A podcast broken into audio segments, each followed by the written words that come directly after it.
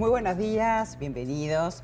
Vamos a hablar de lo que hablamos siempre, del buen vivir, y tenemos el gusto de recibir a la senadora Carmen Ciaín. Muchas gracias por venir, porque vamos a hablar de este proyecto que junto con Gloria Rodríguez, ambas del Partido Nacional, están planteando y tiene que ver con la maternidad, tiene que ver con esos bebés que llegan al mundo y que tienen que tener una mamá y un papá, pero lo mejor es que lo cuentes tú.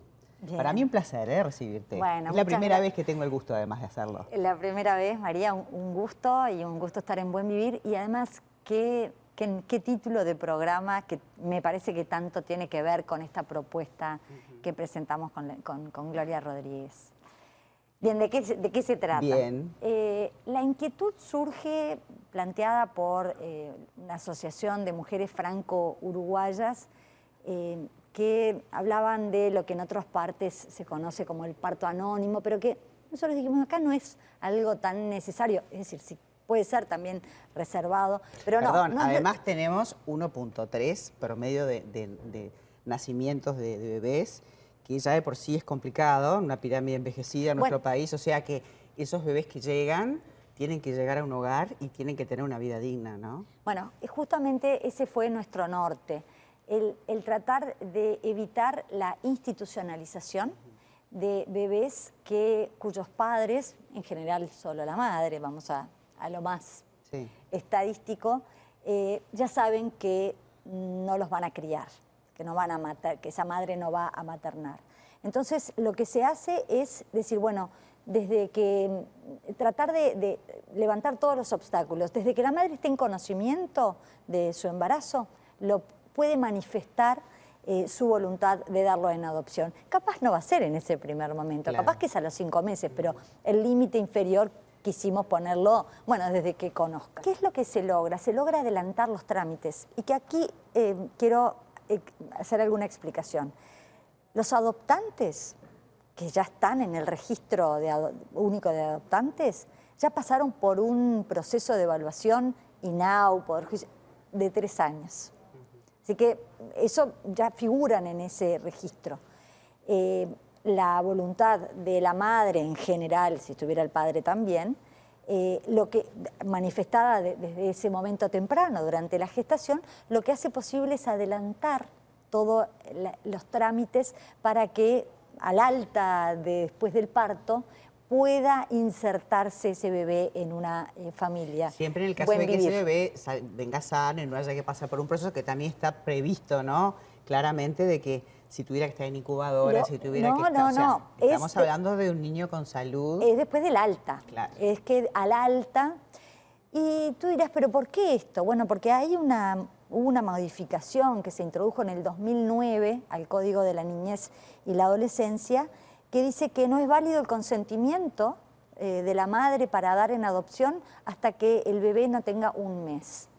Y a nosotros esto nos choca como mujeres, cómo puede ser que una ley le quite validez a un consentimiento porque sí. Sobre todo cuando una mujer está convencida que por diferentes motivos económicos, adicciones o de lo que fuere, no puede tener ese bebé, cuando está convencida, ¿no? Pero además nos parecía que era en perjuicio del propio bebé, porque recién al mes del bebé es que la madre puede manifestar su voluntad para dar en adopción. Carmen, hoy tiene que pasar al INAU y luego hacer el proceso que... Claro. Pero bueno, es la situación de la cantidad de chicos que hay hoy, que más de 500 o que, digo, que, y después tienen 5 o 10 años y no es lo mismo, ¿verdad? Y, luego, como cuenta una crónica de, de, febrero de este año que pasa en el país, eh, los bebés abandonados, que la madre desaparece y a veces hay situaciones dolorosísimas, ¿no? Puede ser consumo, puede ser violencia, puede ser situación de calle, puede ser alguna discapacidad intelectual.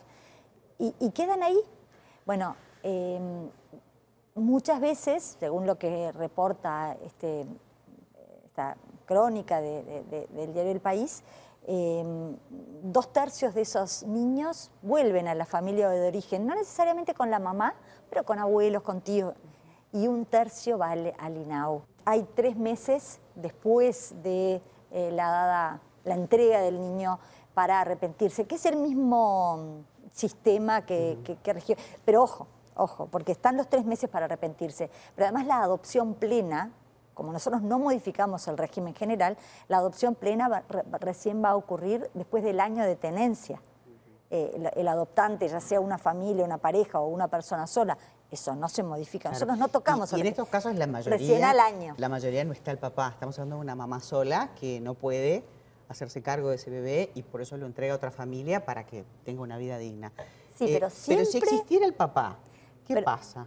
Perdón, María, que te, para dejar tranquilidad en este sentido, no, no es ella que lo entrega a la familia, es el INAU que, media, que es el que da todas las garantías para que esto no, no, no, no, corra otros riesgos. Te decía que si existiera la figura paterna y apareciera en el juego... Eh, está previsto, por supuesto, en el proyecto, pero en ese sentido tampoco el proyecto modifica el régimen general, esa figura paterna. Si está, va a ser convocada, por supuesto, y si está, su voluntad también eh, va a ser escuchada de la misma manera que lo es hoy. El único, lo único que nosotros intentamos modificar es devolverle la validez del consentimiento a esa madre eh, desde que quizás lo puede tener desde el embarazo.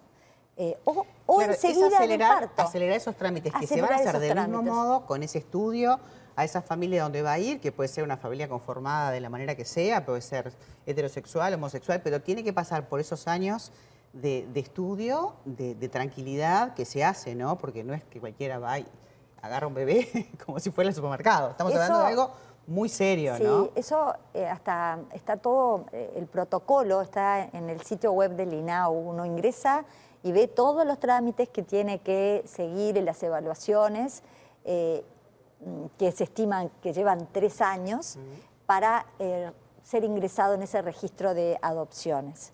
y ese va a quedar ahí. Eso nosotros no lo tocamos. Con esa gente ya en estudio, una vez que el bebé nace, ¿cuánto tiempo lleva este, para que llegue a ese hogar? Bueno, eh, justamente yo consulté este, este, este, punto porque digo, bueno, no sea cosa que mm, presentemos el proyecto y resulta que al final no se gane tanto. No, no, me dijo, no. Me dijeron, no, no, no. Evidentemente sí.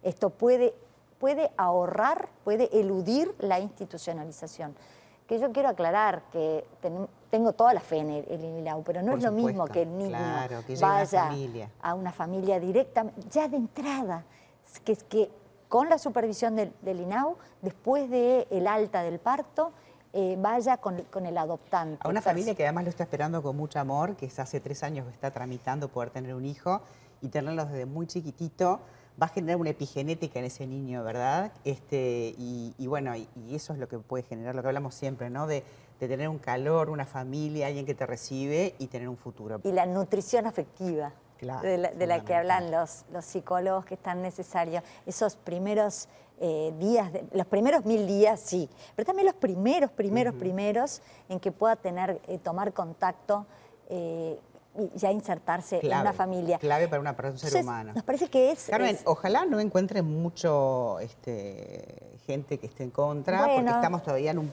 en un proceso, ¿no? Sí. Pero el argumento, lo que están diciendo, ustedes como mujeres, como madres, y en un país donde se necesitan que estos niños que nacen, que son poquitos, este, lleguen a un hogar, ojalá rápidamente se cumpla. Gracias, sí, el derecho a vivir en familia también. ¿eh? Así es. Muchísimas gracias. Bueno, gracias María. Estaremos atentas este, a este proceso y que sea lo, más veloz posible. Muchas gracias. Muchas gracias.